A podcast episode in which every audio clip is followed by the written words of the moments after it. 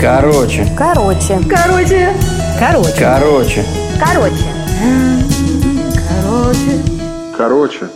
Короче. Я хочу рассказать о путешествии в Африку.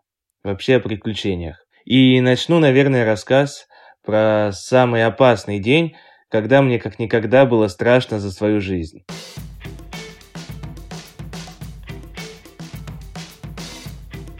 В общем, я учился в МГУ на геофаке, и каждые зимние каникулы мы с моим другом отправлялись, конечно же, в путешествие.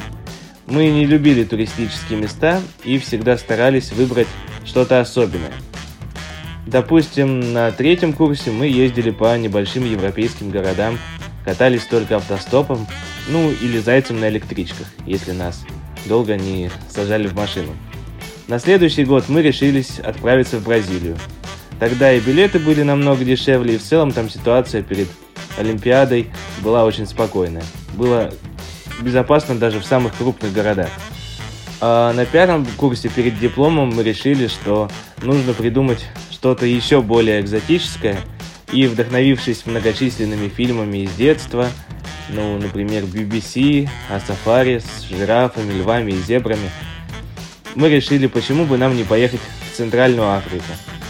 Никто из наших друзей там еще не был, но нам не привыкать быть первопроходцами. Решили отправиться прямо на экватор. Стали смотреть билеты, и оказалось, что дешевле всего можно билеты найти именно в Танзании. И как раз именно там находится самый большой национальный парк в Африке, Серенгети, и там находится Килиманджаро, высочайшая точка Африки. Уж очень нам хотелось ее увидеть своими глазами. Да, конечно, мы читали статьи о подготовке к поездке в Африку, о том, что с собой брать, какие прививки делать, но в итоге так э, по-распиздяйски к этому подошли и собирались так, будто мы в августе в Сочи летим. Мы знали, что есть возможность заболеть малярией и вообще всяческие меры предосторожности нужно соблюдать, но мы были максимально легкомысленны. А, в общем, вылетаем.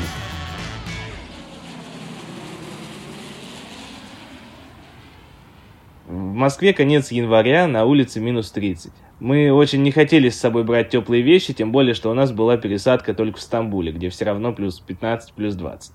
В итоге получилось забавно. Мы в легких штанах, футболках, в самых простых кофтах выходим на минус 30. Быстренько добегаем до такси, а, попросили таксистов в машине сделать максимально теплый воздух, приезжаем в аэропорт, и тут уже была наша первая подстава. Дело в том, что в последнее время к самолету э, часто подают такую гармошку, трап, по которому ты сразу проходишь в самолет. А у нас такого не было. Мы ехали в автобусе. Да, именно в минус 30. А мы в летнем. Ну, хорошо, что э, стюардессы, которые почему-то с нами оказались в автобусе, они поделились своими пледами, а то так бы мы уже там сразу и окоченели. В общем, все продрогли, ну, ладно, была не была. В Стамбуле погуляли, отлично провели время, и вот, наконец, прилетели в самый большой город Танзании, Дар-эс-Салам.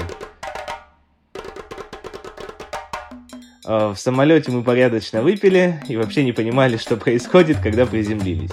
Мы забронировали гостиницу буквально за два дня, толком не изучив район, и думали, что как-нибудь доедем на утреннем автобусе. А оказалось, что там автобусов в нашем понимании вообще нет. Нам пришлось ехать на такси. Это был единственный раз, когда мы ездили на такси. В дальнейшем мы лучше изучили ситуацию и, стараясь максимально экономить, передвигались только на, на автобусах. Ну, много на междугородних автобусах. Причем вместе с местными. В то время как европейские э, туристы, даже китайцы, э, часто использовали такие, использовали такие специальные микроавтобусы, тонированные, чуть ли не бронированные, с крутыми кондиционерами. Мы передвигались с местными, и ну, на наши деньги 6-7 часовая поездка между городами обходилась рублей в 300. В общем, очень дешево. Мы хотели максимально слиться с местной действительностью, и в принципе у нас это получилось. Вообще наша поездка отличалась тем, что мы путешествовали по самым бедным районам, останавливались в самых дешевых гостиницах, в которых обычно только местные и останавливаются. Мы платили за ночь буквально по 4-5 долларов на человека. Изначально у нас был план попасть на Килиманджаро, но выяснилось, что подъем туда очень дорогой, порядка тысячи долларов, и мы не могли себе такое позволить. И еще у нас был билет э, обратно через э, три недели, обратно в Москву. А вся наполняемость в Африке была супер импровизационной. Мы хотели увидеть Килиманджаро, в общем, хоть издалека, съездили туда на автобусе, э, переночевали в дешевом хостеле без окон, так что на рассвете Килиманджаро отлично было видно. А, и, в общем, дальше уже наши планы развивались так. Мы сначала съездили в национальный парк, это, пожалуй, самое дорогое удовольствие было в нашей программе. Мы заплатили э, порядка, наверное, 250 долларов за два дня, но зато было это очень круто. Мы посмотрели на львов, зебр, погонялись за, жира, за жирафами, э, попугали фламинго, вот, вместе со слонами на машине ехали, совсем рядом. И после двух дней в сафари мы стали думать, чем же нам заняться дальше. Посмотрев на карту, увидели, что здесь же Замбия недалеко, соседняя страна с Танзанией. А там есть водопад Виктория, самый большой и красивый водопад в Африке. Конечно, мы не могли такого пропустить. Правда, до него ехать 16 часов на автобусе, но это нас нисколько не смутило, и мы поехали. Две ночевки по пути, то есть мы всю Танзанию пересекли с севера на юг, все было супер дешево, и все было достаточно классно, дружелюбно, пока мы не оказались на границе. На границе мы вышли из рейсового автобуса, э, ну, собственно, он дальше границы и не шел. Стали проходить осмотр, и тут же на осмотре, на таможенном контроле познакомились с местным парнишей, который занимался перевозкой автомобилей из Танзании в Зимбабве. Э, он перегонял праворульный Nissan.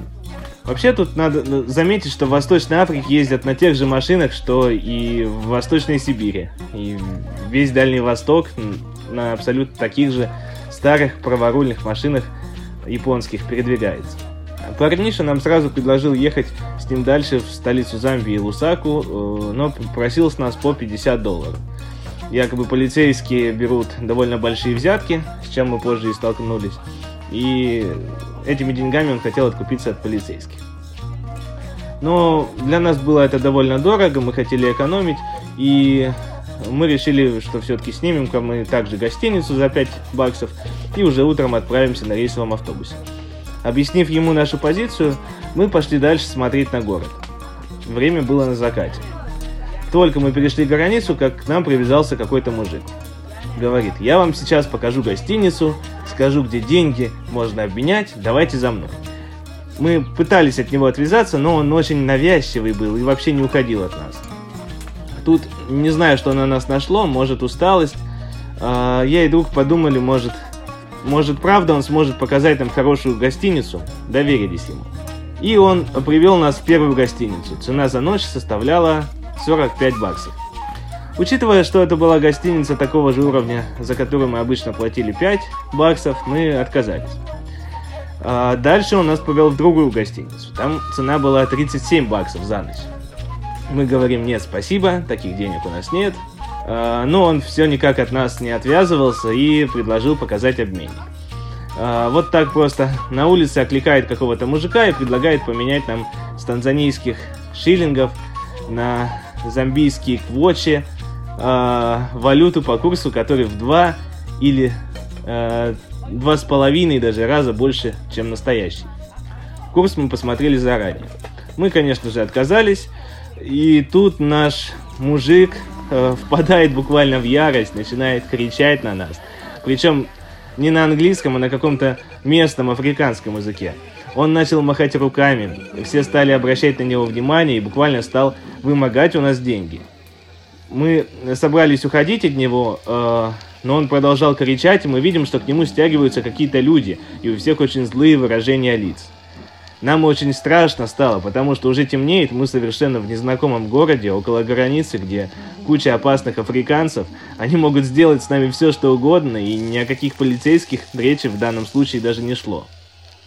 Африканцы были настолько опасны, что у многих даже на поясе были какие-то кобуры и ножи торчали э, из-за пояса. Если честно, когда человек 10 собралось около того мужика, что нам гостиница показывала, и он начал указывать рукой в нашу сторону и что-то кричать, нам стало уже максимально не по себе. Мы буквально побежали от них. Ну, ладно, пошли очень быстрым шагом. И тут видим, стоит Nissan, как раз того парня, с которым мы познакомились на границе. Короче, влетаем мы к нему в тачку, закрываем дверь и говорим, что мы согласны ехать с тобой, друг, всю ночь, только увези нас отсюда, нам тут страшно. Мы отдадим тебе по 50 долларов, только давай-ка, скорее уезжай. И в этот момент рядом с ним э, уже был и этот местный житель, и еще какие-то мужики, которых он зазывал.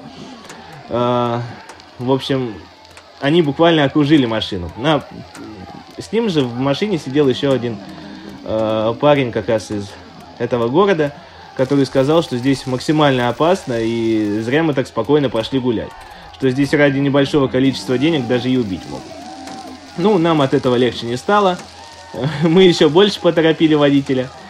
А, вот. Только толпа африканцев, которая стояла около машины, она уже э, ухватилась, ну, она обступила машину вплотную, и двое даже ухватились за зеркала заднего вида, сказав водителю, что если он нас не выпустит, то они оторвут э, зеркала и вообще машину разобьют. Разобьют стекла. Водитель посмотрел на нас и сказал, ребят, похоже, деньги придется вам отдать. А, в общем, разъяренные местные жители попытались открыть двери машины, но, слава богу, мы, только вскочив туда, их сразу заблокировали. Было очень страшно, вот как никогда. А, у кого-то даже пистолет был, ножи торчали. Один парень вообще карманный ножик уже открыл и уже угрожа... угрожающий с ним стоял. В итоге, э, что я сделал? Я приоткрыл окошко. Получилось такое окошко, как в почтовом ящике. Такая щелочка и просунул в эту щелочку 20 тысяч танзанийских шиллингов. Это было примерно как 5 долларов, в общем-то, самая мелкая купюра, что у меня была.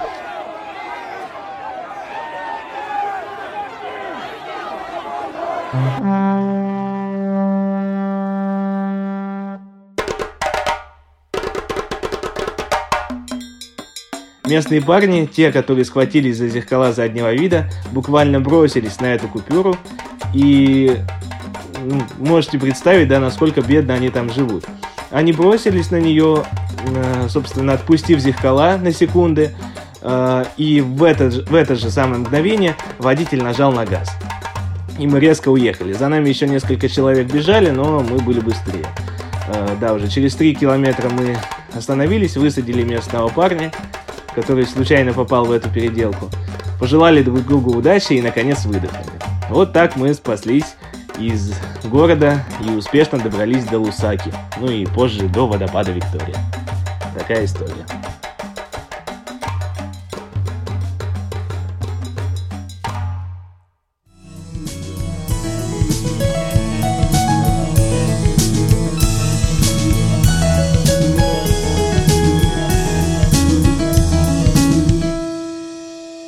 Короче,